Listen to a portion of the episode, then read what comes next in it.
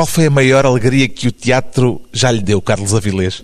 A certeza de que a minha profissão não seria ator, mas encenador. A partir daí comecei uma vida nova.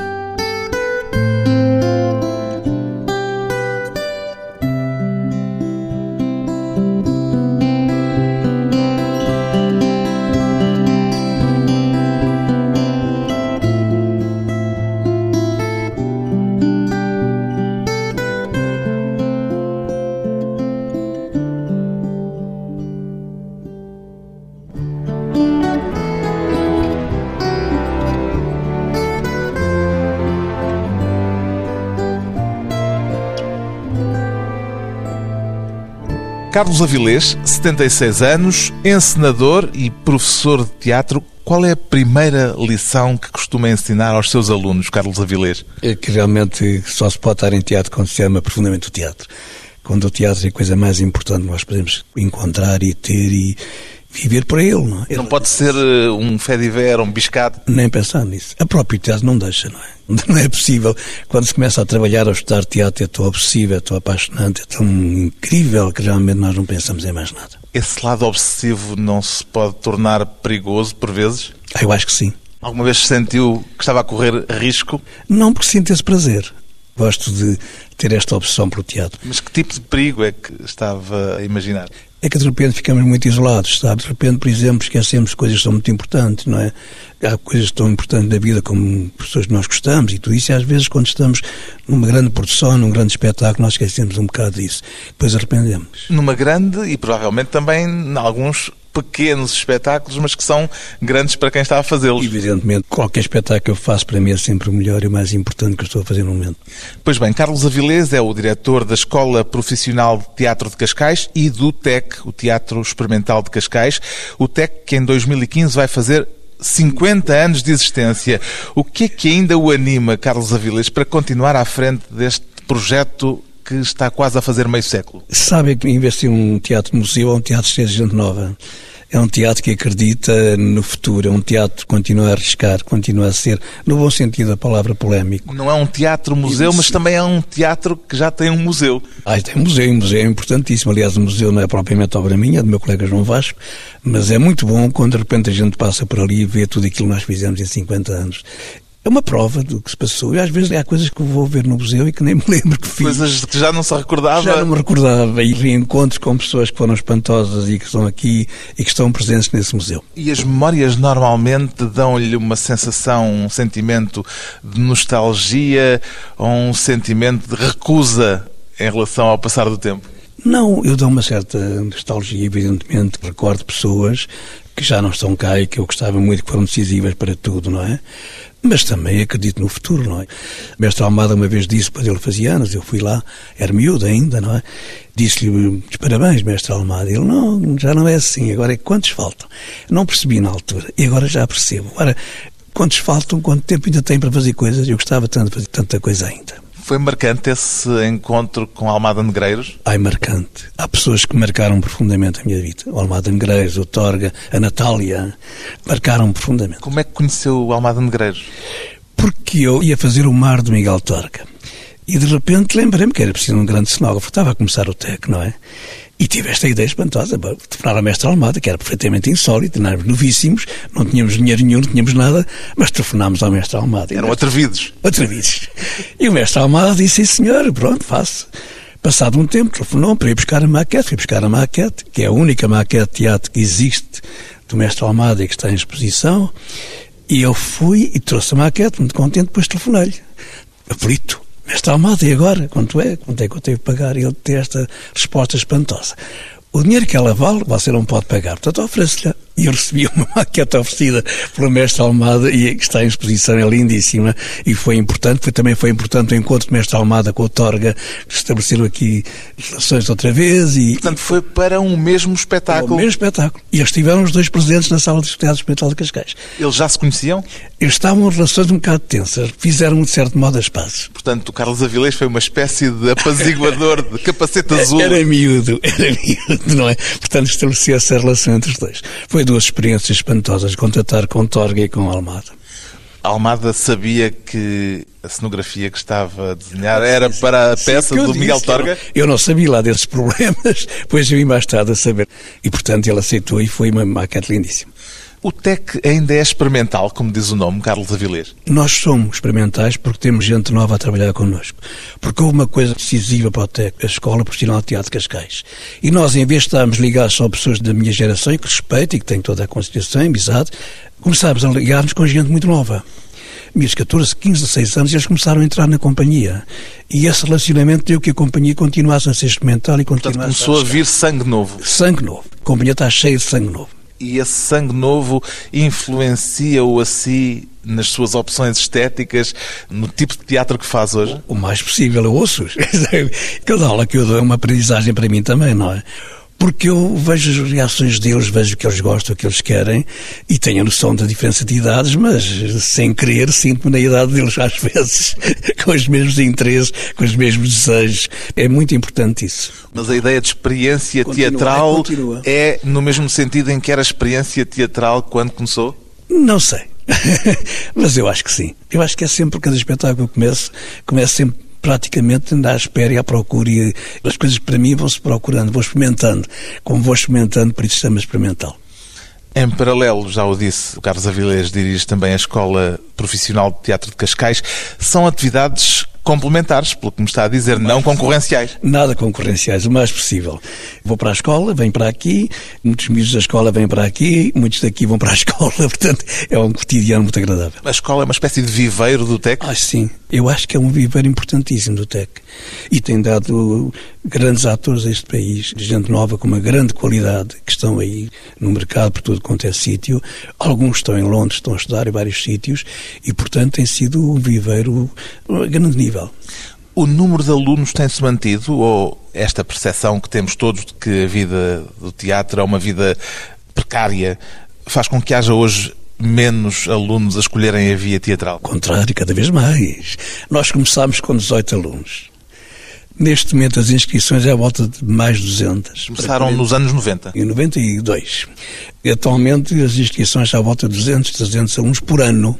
Claro que só temos 44 vagas. Inicialmente tínhamos 22 vagas, o Ministério deu-nos 44 vagas. Mas... E mesmo desses 44, nem todos hão de ter provavelmente lugar no teatro profissional está praticamente quase tudo a trabalhar, não é? E, por exemplo, de 44 saem 35. Estão a trabalhar nas televisões, nos teatros, em produções pessoais, estão a funcionar em pleno. Mas não há também o risco de muitos virem a sofrer uma grande desilusão perante o panorama que temos nesta altura? O mais possível, mas é preciso prepará-los para isso. É preciso. Como é que eles são preparados? Explicando a realidade, não é? Quando eu ensino, eu ensino dizendo, pela experiência que tenho, o que é que pode acontecer ou não pode acontecer. Para já é preciso que eles tenham, independentemente da sua preparação técnica, evidentemente que em três anos é muito limitada, não é? Têm que ter uma noção da profissão em que estão envolvidos e do que é que preciso fazer e a ambição que têm que ter, a grandeza e a dimensão da profissão é uma escola de ensino integrado. Sim. Uma escola, portanto, secundária que tem não, a via do teatro. Exatamente. É uma escola profissional mesmo, não é? Tem algumas disciplinas do ensino normal, ensino secundário, mas tem disciplinas que não têm nada a ver com o ensino secundário tanto quanto sei, foi um antigo ministro que o desafiou Exatamente. para este projeto. Exatamente. Estava-se a fazer aqui o Rei Lear. Paralelamente com o Rei Lear, nós estávamos a fazer o Leandro Rei de Ilíria, que convidámos exatamente a Alice Vieira para fazer o Leandro Rei de Ilíria. E um dia marcaram-me 11 bilhetes para o Reliano Rei de Ilíria. Achámos que tem marcação de 11 bilhetes, está bem? Os 11 bilhetes era o ministro Roberto Candeiro, com, com a sua grande família. Com a sua longa família. Veio cá e depois do espetáculo disse-me esta coisa espantosa. Ah, você não gostava de fazer uma escola de teatro? Eu disse, com certeza gostava de fazer. Não tinha pensado nunca nisso, mas claro que gostava de fazer uma escola de teatro. Pronto, então eu vou-lhe telefonar. E que sabe estas coisas, os políticos dizem muitas vezes as coisas e esquecem-se no dia seguinte, não é? Passados uns dias ele telefonou para almoçar ao Ministério. Eu fui almoçar ao Ministério e assim começou a Escola Profissional de Teatro de Cascais, devido ao professor Roberto Carneiro. Nunca lhe tinha passado pela cabeça ser professor? Não, não. Nunca tinha frequentado aulas de teatro? Não, tive um, alguns dias no conservatório só. Alguns dias? Sim, só alguns dias. Correu assim tão mal? Correu um bocado mal. o que é que correu mal? Correu mal uma intervenção que eu tive porque eu discordava de uma série de coisas, não é? Eu passei sempre a vida a discordar, sabe, das coisas e continuo a discordar. É um problema que eu levo comigo, por isso tantas inimizades que eu tenho e tantas amizades que eu tenho. Discordei um bocado, porque realmente disseram-me que o gesto era estender o braço e eu ingenuamente disse, então isso é o Folie Berger. E fui convidado a sair. Foi expulso. Convidado a sair. Pronto, fica assim, que é para ficar mais ameno. É mais simpático. Histórias de um passado já longo e muito rico. Depois Sim. de um breve intervalo voltamos com Carlos Avilés, do Gil Vicente ao Mirita Casemiro. Casemiro.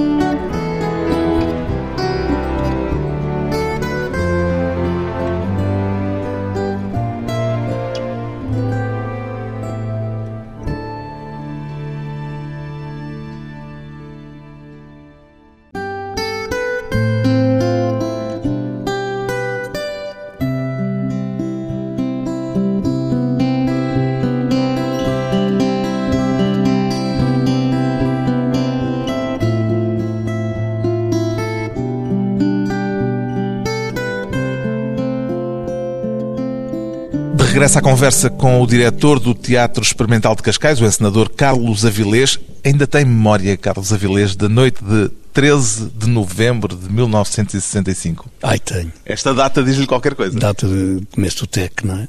Foi a estreia da Exopaida de António José da Silva. António José da Silva. Tínhamos combinado um guarda-roupa a uma senhora que falhou à última da hora, tivemos a pôr um bocado de serapilheiras nos escravos e estreou-se o espetáculo. Como é que veio parar a Cascais e veio inaugurar um teatro em Cascais, não sendo de Cascais? É muito simples. Eu tinha, inicialmente, quando fiz a casta na Guilherme com o Sul, eu já tinha feito na Guilherme com o Sul o Triângulo Equilátero, com 17 ou 18 anos, não me lembro. Foi a primeira peça que ensinou? Foi a primeira peça que ensinei, que escrevi que ensinei, era minha. Depois fiz outra, mas essa correu muito mal e estive cinco anos sem ensinar porque a peça tinha corrido muito mal. Se amanhã fosse hoje. E depois fazer a casta a Guilherme com o Sul. E a casta foi realmente correu muito bem. Foi um êxito, foi muito polémico porque alterei coisas. Era um clássico, eu vesti-os de beijinhos, porque o cor das ninfas eram rapazes, porque havia apenas uma única mulher em cena. Foi experimental. Foi absolutamente experimental. Isso criou um, uma polémica muito grande, um grande escândalo, pronto. Já agora, nessa altura, já sabia que era encenador que queria ser e não ator? Não. Foi nessa altura que a Mel Rey me disse. Ela assistiu à casta e disse-me isso. Olha, você é fundamentalmente um encenador. Mas ainda entrou na Castro como ator? Não, não, não, só dirigiu. E foi assim que eu realmente comecei a ser encenador e a Castro foi um acontecimento muito grande. Depois foi para o Porto, foi, foi para, para Porto, Coimbra. Para o Experimental do Porto, fiz os célebres altos vicentinos também, que foi, provocou uma grande celema, que eu pus um diabo lindíssimo em vez de, de um diabo feio, pus uns anjos horrorosos em vez de uns anjos lindos. O Teatro Experimental de Cascais é primo do Teatro Experimental do Porto? É, certo modo, primo. É um Portanto, primo. o nome vem daí? Vem daí um bocado. O António Pedro, aliás, que foi uma pessoa que eu respeitava profundamente, na altura ele não ia ao Experimental do Porto, foi vê-lo ao Sá da Bandeira e escreveu uma carta que está publicada no Diário Popular a dizer que, assim como os filhos rebelam contra os pais, eu tinha-me revoltado contra ele no bom sentido da palavra e, portanto, que elogiava o meu trabalho. E foi depois dessas andanças que veio parar a Cascais? Foi, Ainda não explicou como? Citac, depois, Citac em Coimbra. Voltei para Guilherme Consul a fazer esse Spider e depois o meu colega, que era o protagonista desse Spider, João Vasco, disse-me que havia um teatro em Cascais, estava abandonado, estava fechado, que era o Teatro Gil Vicente em Cascais. E viemos falar com o Presidente das Juntas, o Miguel Serra Moura, que na altura achava que o teatro era importante para o turismo, ainda bem, foi um, certo modo um precursor dessa ideia, espero que se mantenha. E viemos para Cascais. Viemos Na altura, Cascais. Cascais ainda era longe de Lisboa. Ui, meu Deus, era longíssimo. Não havia autoestrada, não havia nada. Vinhamos numa carrinha que se alugou do Sr. António e vinhamos todos de carrinha. Saímos, curiosidade, saímos da maternidade e saímos aqui no Gil Vicente e à noite íamos outra vez para Cascais. Quer dizer, nessa o TEC começou por ser um teatro de província, um digamos teatro, assim. Um de província. Descentralização era longíssimo. A gente vinha pelo Marginal, levava imenso tempo e tal. E foi o João Vasco que descobriu, descobriu o Teatro Gil Vicente. e que Gil Vicente e, portanto, foi, de certo modo, como foi ele também a ideia do espaço sumário. João Vasco, que é um cúmplice de longa data Sim, neste é seu é trajeto. É um grande amigo meu, como se fosse meu irmão. O Teatro Gil Vicente, na altura, era já um teatro ou foi era transformado um teatro. em teatro? Não, era já um teatro. É um teatro antigo, século XIX, lindíssimo, onde de vez em quando representava, havia festas e representavam companhias de revistas, companhias de amadores, que eu tenho o maior respeito, mas pronto, companhias de amadores. Nós estivemos lá até 74, em 74, no 25 de abril, nós estávamos em África, mas fomos postos fora de Gil Vicente. Pronto, isso é um problema, que, um assunto que eu não gosto muito de falar. Então? Fomos postos fora, pronto. No 25 de Abril? Sim, no 25 de Abril. Quando chegámos da África, tínhamos as coisas todas na rua. Mas chegaram da África muito depois do 25 de Abril, pelo que sei. Ficámos em África ainda. Nós Onde é que andavam na altura do 25 de Abril? estávamos em Vila Peri. E tinham-me convidado. Isso era em Moçambique? Em Moçambique. Estávamos em Moçambique e tinham-me convidado para ir à Gorongosa. Adorava ter ido à Gorongosa. Íamos num avião. Levantámos de manhã, fomos para o aeroporto, íamos a caminho da avionete que nos levava e de repente vimos que entrava o senhor, que era o governador de Vila Peri, meteu-se no avião e foi-se embora sem nós. Ficámos muito espantados. Tivemos uns dias sem saber o que se passava. Tinha sido 25 de Abril. Depois voltámos para A que dia é que souberam? quatro dias depois. A 29 de Abril. Sim, havia boatos, quatro dias depois. Tivemos um tempo em Moçambique, voltámos depois, não é? Passado quase um mês. E não havia clima revolucionário em Moçambique? Sim, mas nós fomos muito bem tratados, porque nós tratámos muito bem as pessoas quando lá estávamos. E fizemos um espetáculo que marcou tanto em Angola como em Moçambique, foi a Fonte Verruna, em que no final da Fonte Verruna, no Nacional de Luanda, foi impressionante, que havia um uma população africana de punho fechado a gritar Verruna. Foi das coisas mais impressionantes que se passaram na minha vida como encenador e à Companhia de Cascais. Foi é inexplicável aquela noite da Fonte Verruna em Luanda. E depois chegaram cá e foram considerados quê? Contra-revolucionários? Meus colegas talvez não, eu fui um bocado às vezes, não é? Tinha sido subsidiado antes de 25 de Abril, mas se eu não fosse subsidiado não tinha feito teatro. Depois foi feita a justiça, eu até tenho a medalha de 25 de Abril e as coisas normalizaram-se. Isso deixou-lhe mágoas, imagino. Muitas. Eu tenho tido momentos muito felizes da minha vida profissionalmente, mas também tenho tido problemas. Tenho magoado um bocado. Porquê é que escolheram a peça do António José da Silva, O Judeu, para a estreia da nova companhia, do TEC? Porque era fazer um clássico um clássico português. E porque realmente o António José da Silva era um autor que me interessava muito, não é? Já fiz também depois dele as Garras do Pequeno Manjarona. E o António José da Silva, pronto, falou-se nisso. Aliás, quem me falou primeiramente na Spider foi o Adriano Correia de Oliveira, quando eu estava no CITAC. Eu lembro-me disso. E eu comecei realmente, olha, é uma peça boa para começar. Eu gostava, já gostava muito do teatro António da Silva. Havia na altura a questão da censura. Tinham cuidado ao escolher as peças por causa da censura? Não, nós tentávamos que as peças passassem. Nós mandámos tudo para a censura, uma encoragem, mandámos tudo, não é? Aconteceu que a partir de determinada altura nós fizemos, aqui fizemos Dom Quixote, e o Dom Quixote foi a Barcelona fazer o Festival Teatro Ibérico. E ganhou, o Sérgio Manuel ganhou o prémio e João Vieira ganhou outro prémio também. E, portanto, a partir daí foi um bocado escandaloso não fazer em Portugal. E então começou a fazer-se o seguinte: os espetáculos de Cascais só podiam ser feitos no Gil Vicente e não podiam ser do Gil Vicente.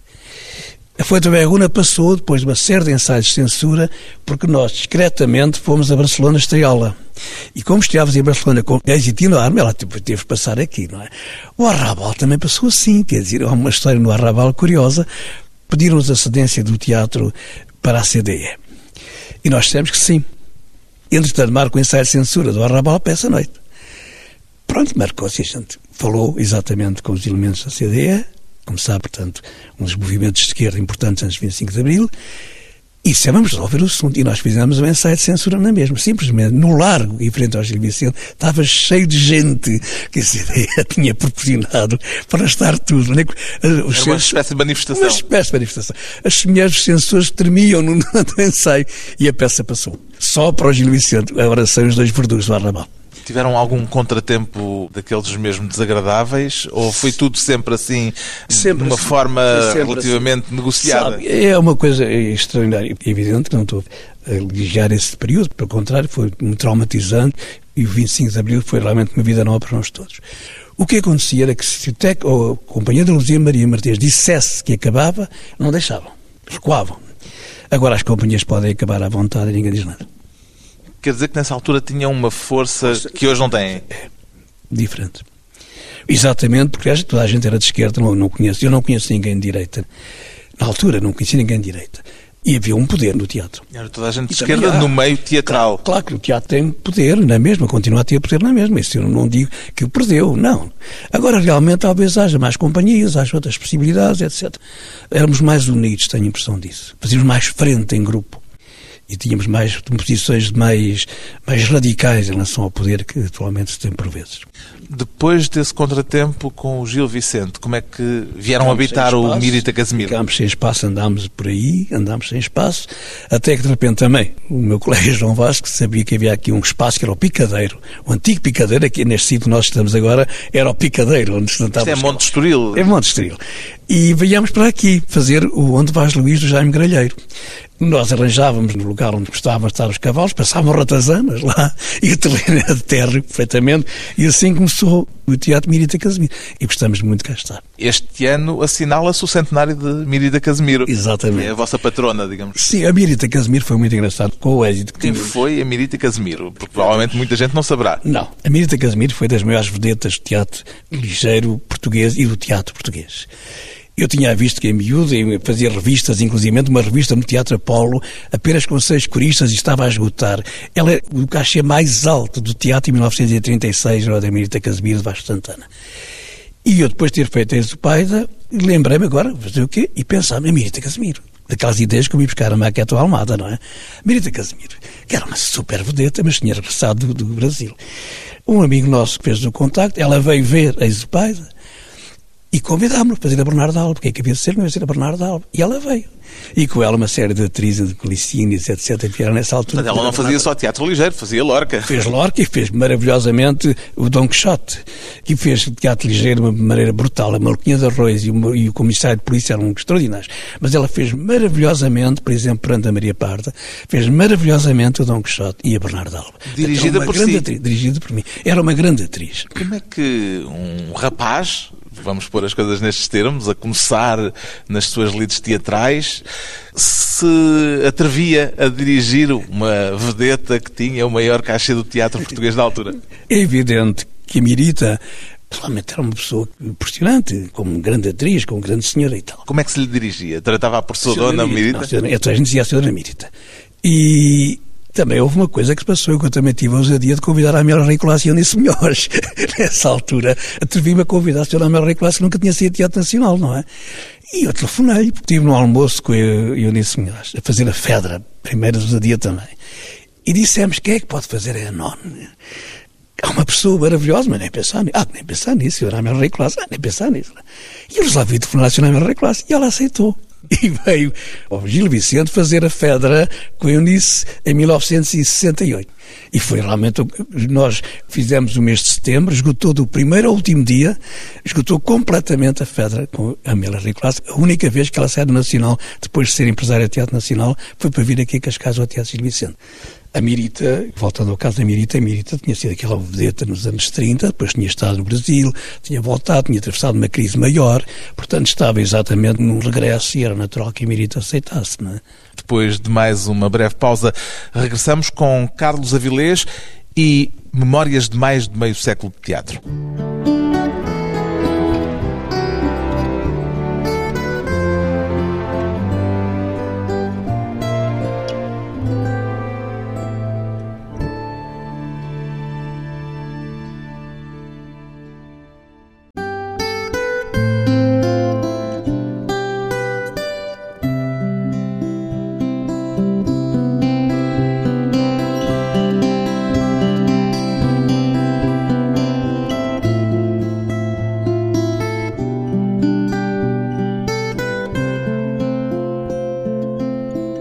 Convidado hoje para a conversa pessoal e transmissível, o diretor de uma das companhias de teatro históricas em Portugal, o TEC, o Teatro Experimental de Cascais. A estreia de um novo espetáculo ainda é vivida por si, ao fim de tantos espetáculos, com o mesmo entusiasmo do princípio, Carlos Avilés? Ou a experiência já mudou alguma coisa? Não, não, não, não. E mesmo entusiasmo. Eu venho para o teatro exatamente como vinha há 58 anos, que é quando estamos de profissão. Venho para o teatro porque é realmente onde me sinto bem, aquilo que eu gosto, onde eu estou. No dia que eu deixar de fazer teatro vai ser muito complicado para mim. Nunca pensou reformar-se? Não. não, deixar a minha profissão não. Mas, evidentemente, tenho consciência também que espero que os meus amigos me alertem quando eu começar a perder qualidade e isso ainda não quero estar. Porque assistia a pessoas que eu tinha uma grande admiração já numa fase mais decadente, não é? Isso é horrível. Estou sempre nessa preocupação, não é? E não quero, não quero. Mas agora não sei o que é que vai ser de mim quando deixar de estar no teatro ou na escola, não sei o que é que vou fazer, nada. Vejo uma coisa que eu não quero pensar. É apavorante para mim. Preocupo-me pensar nisso uma vida tranquila, a ler Ai, aquilo não. que não leu, a viajar aquilo que não. não. terá viajado? Não, não. Eu gosto muito de viajar, mas gosto muito de viajar com a companhia também, todos. Logicamente tenho que admitir que vai ser, vai acontecer, não é? Mas não sei como é que é. Há pouco falávamos de mágoas e de alegrias. São mais as alegrias ou as mágoas no cômputo geral, na contabilidade que faz destes anos tão, todos? Estão paralelos, não é? Tantas mágoas como alegrias. Por isso tem sido realmente, não é uma vida fácil, a minha não tem sido. Às vezes injustamente tratado, às vezes excessivamente bem tratado. Então, excessivamente bem tratado? Vezes, Consegue dizer Consegue. que houve momentos em que o trataram, trataram bem demais? mais? Há pessoas que me trataram bem demais. Já ultrapassou a mágoa pela forma como foi afastado de Dona Maria, por exemplo? Não, sabe porquê? Por uma razão simples. A forma como fui tratado na saída, como ministro então, que foi realmente uma forma um bocado não digo caricata, mas... Era o ministro José Sá Portes. Exatamente. Mas já tinha tido problemas em tempos com o ministro José Sá Portes, que tenho respeito por ele, não é? Eu estava na Fundação Gulbenkian a fazer o Sonho Maria Verão. Com a Madalena Perdigão, que eu, eu, era um dos encenadores felizes para a doutora Madalena Perdigão. Estávamos a fazer o Sonho Maria Verão. E ela morreu, entretanto. Dois dias antes de morrer, ela tinha estado reunida comigo. E ficou combinado, quando ela morreu, que se mantinha tudo. O Dr. Sá Portes anulou o Sonho Maria de Verão. Pronto, mas isso foi uma fase. Isso foi na Gulbenkian? Na Gulbenkian. Depois, quando entrou como ministro, ainda antes de ser ministro, chamou-me para falar comigo. E eu fui, não estou a divulgar isto por nada especial, mas por, porque há uma mágoa. E perfeitamente acho que ele tinha todo o direito de fazer isso. Estamos no ano 2000. Exatamente. Ele chamou-me e perguntou-me se eu tinha entrado com o doutor Santana Lopes. Eu disse, entrei. Ah, então vai ser, mas eu tinha pedido três vezes a admissão já. E não me foi aceito. Está bem, saí, saí assim. Mas é que saí, no dia que saí, não nada especial. Na estreia do espetáculo que fiz com a Real Caçado ao Sol, os meus colegas trataram muito bem e eu saí, fechei a porta do meu gabinete, tinha cá fora o carro e vim embora. Acha que foi uma questão pessoal ou política? Não sei. Não sei sei que fiz o melhor possível e tenho prazer naquilo que fiz no Teatro Nacional durante sete anos. Gostei muito de estar no Teatro Nacional. De certo modo foi curioso para mim, porque tinha lá começado como miúdo, praticamente figurante, e depois passei a diretor Nacional. Foi lá que subiu pela primeira vez ao palco? Como profissional foi. Estreia no Teatro Nacional com a minha Rei Classe. Uma forma tão simples, escrevi, escrevi uma carta à Dona Mel Rei Classe, pedi para ir para lá e ela chamou-me. E fui. Também foi, portanto, uma daquelas situações de carta, atrevimento. Exatamente. Realmente foi agradável ter estado lá. Apesar de tudo, estou muito ligado ao Teatro Cascais, mas também estou muito ligado ao Nacional. Comecei miúdo lá, estive lá 10 anos e aquele teatro marcou muito. E agora, por exemplo, a atual direção tratou-me de uma forma muito simpática. O João Mota foi extremamente simpático comigo.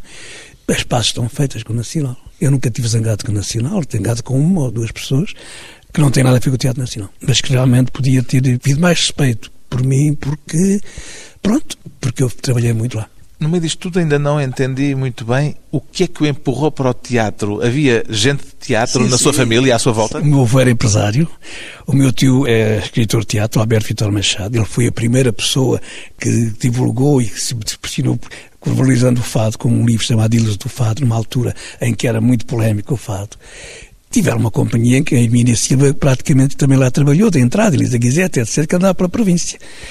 E eu sempre ouvi falar em teatro em minha casa. E quando era miúdo, antes ainda de subir ao palco, já tinha experiência do teatro, de andar pelos bastidores? Sim, andava nos bastidores, Teatro Apolo, ia muito ao Teatro Nacional, sempre, mas tias minhas que iam lá sempre levavam-me. Eu vi muito novo Elétricos Fantasma da Amélia Rei e, portanto, sempre fascinou. Esse foi o espetáculo que me marcou profundamente, foi exatamente Elétricos Fantasmas, com a Amélia Rei e Palmeira Bastia Lalande, que era uma coisa extraordinária. Quer dizer que tem uma lista de gente que conheceu e que admira interminável. Meu Deus, eu trabalhei com Palmeira Bastia, Amélia Rei Colasso, Carmen Dolores, Eunice Munhoz, Raul de Carvalho, essa gente toda, trabalhei com essa gente toda. Né? E como encenador, com Pedro José de Castro, com tanta gente que eu trabalhei, tantos, tantos, tantos começaram aqui aqui comigo e são, pronto, essa relação. Dirigir essa gente é um prazer enorme e essa é a grande experiência da minha vida. E conheceu também grandes nomes internacionais, como o Grotowski ou o Peter Brook. Não, fui bolseiro do Instituto de Alta Cultura para o Grotowski e da Fundação Gulbenkian para o Peter Brook, onde estive. Peter Brook que dirigiu um seminário, se não me engano, Sim, em que de. E eu estive nesse seminário de encenadores. E o Grotowski, eu consegui lá mentir para assistir, evidentemente, não fazia nada daquilo, ficava fascinado, fiquei perturbadíssimo, achei um homem importantíssimo que eu conheci e foram essas pessoas que me fizeram. E o que é que aprendeu com o Peter Brook? Aprendi a simplicidade do teatro. Com o Grotowski, o endeusamento do ator. O endeusamento do ator? Sim. O ator é um deus. Ótimo. Eu acho isso. Hoje ainda olha Ai, para os atores para os assim? Atores como seres que se transformam, portanto, como seres que encarnam. Deus, em que, para que víssemos, encarnou em Cristo. Os atores, para que as personagens existam, encarnam nas personagens. Não há, por vezes, depois de tantos anos, um travozinho de cinismo perante alguns atores que não chegam lá? Ai, não, não é cinismo faz muita impressão, sabe? Porque eu acho, nisso mundo cruel, eu acho que quando se começa a risca se podemos ser ou não ser. Agora, arrastar uma vida inteira sem sermos capazes e estarmos a expor num palco é horrível. Eu isso faz-me essa impressão, imensa pena. Por isso desisti de ser ator, nunca quis fazer essa figura. Há atores que não são bem atores, é o que me está a dizer. Não, há atores que não sei explicar. Não encarnam. Não é isto. Isso não é isto não se deve insistir, porque isto é demasiado importante para as pessoas. E o que é que os leva a insistir nesses casos em que. Aquilo que falou um bocadinho, a obsessão do teatro. Então agarras àquilo, isso é perigoso. É perigoso a pessoa não saber sair a tempo. É perigoso a pessoa não saber desistir na altura certa. Porque quando eu deixei de ser ator foi horrível para mim, mas horrível. Chorei, rasguei tudo. Não tenho nada de ator praticamente que rasguei tudo. Foi dos momentos difíceis da minha vida. E só depois é que percebi: não, pera, não é isto. Foi por lhe dizerem que se apercebeu ou tinha-se apercebido já que de facto não, não encarnava não, totalmente? Não, não, sabe que essas pessoas, eu tenho essa experiência, eu achava que eram justos comigo e se calhar não eram. Eu acho que às vezes as pessoas acham que é justiça. Não, não é. É aquilo que tem que ser, é a qualidade que nós temos. Às vezes não somos compreendidos também, se é diferente. Não. Eu não tinha percebido que o grande prazer do teatro é realmente encenar, é criar no palco e não estar a criar dentro de mim. Sente-se numa posição quase de divindade manipulando não, os seus títulos. Uma troca. Não, não, não acho nada disso. Não sou nada pela super marionete. Não. Eu acho que é uma grande troca. Eu acho que é um ato de paixão, um ato de amor está a dirigir um ator. E quanto melhor é o ator, mais prazer está e mais necessidade temos de desafiá-lo. Os atores têm que surpreender, eu tenho que surpreender os atores. Tem que haver uma troca. Tem que haver uma, é um ato de amor, é um ato de paixão. Trabalhar com grandes atores ou com gente nova de muita qualidade é paixão absoluta, não é? Uma coisa de, de paixão, não é? Portanto, é esse fenómeno que me interessa, é esse fenómeno que eu gosto, é esse fenómeno que eu sinto. Como é que se instituiria a carteira profissional de ator que já o ouvi defender sim, como sim, sim. uma forma de valorizar e dar uma dignidade adicional ao ator? Defendo uma razão simples. Um bailarino tem que saber dançar. Um cantor tem que saber cantar, um ator tem que saber representar. E eu sinto que há pessoas que têm essa sensibilidade, por exemplo, pessoas que estão a trabalhar nas telenovelas, tal, que eu não, não estou a atacar nada, nem pensar nisso. Acho que é um, um processo de começar bom também, é que por vezes voltam às escolas e voltam a aprender, a tentar aprender. E o respeito pela profissão. Eu não percebo que se brinque quando está a trabalhar. Nunca não percebo. O espetáculo é para ser respeitado profundamente e brincadeiras em cena não percebo. Eu saí do Experimental do Porto por isso porque havia a mania no último dia de fazer coisas. Eu tinha dito que não. E de repente um ator que viu... No espetáculo? No espetáculo. No último dia do espetáculo da carta partida. Depois vieram-me chamar e tal. O ator atrevia-lhe trazer uma carta, trazia uma vela. E eu fui para o comboio. Para Lisboa. Sim. Portanto, não percebo. Que se brinque em cena, não percebo. Que não se respeite o texto, não percebo. Há qualquer coisa de hum, religioso na sua relação com o teatro? Ai, mais possível. Nós damos a nossa vida toda pelo teatro, mas com certeza que sim. O mais possível é esta religião, esta paixão, esta forma de estar, que eu vejo nos meus colegas, os grandes encetadores portugueses, que são enormes, alguns, eu vejo essa paixão, essa opção pela profissão, por isso é que nós estamos a sobreviver. Por isso é que o teatro continua, porque há esta gente apaixonada por isto. Caso contrário, tínhamos desistido. Se um dia escrevesse as suas memórias, que título é que lhes daria, Carlos Avilés? L'enfant terrible. É assim que se vê, a si próprio? Fui assim considerado. L'enfant terrible. É assim. O Traquinas. O Traquinas. Um homem de teatro com mais de meio século de trabalho para o palco. Carlos Avilés é o diretor da Escola Profissional de Teatro de Cascais e de uma das companhias teatrais históricas em Portugal, o TEC, o Teatro Experimental de Cascais.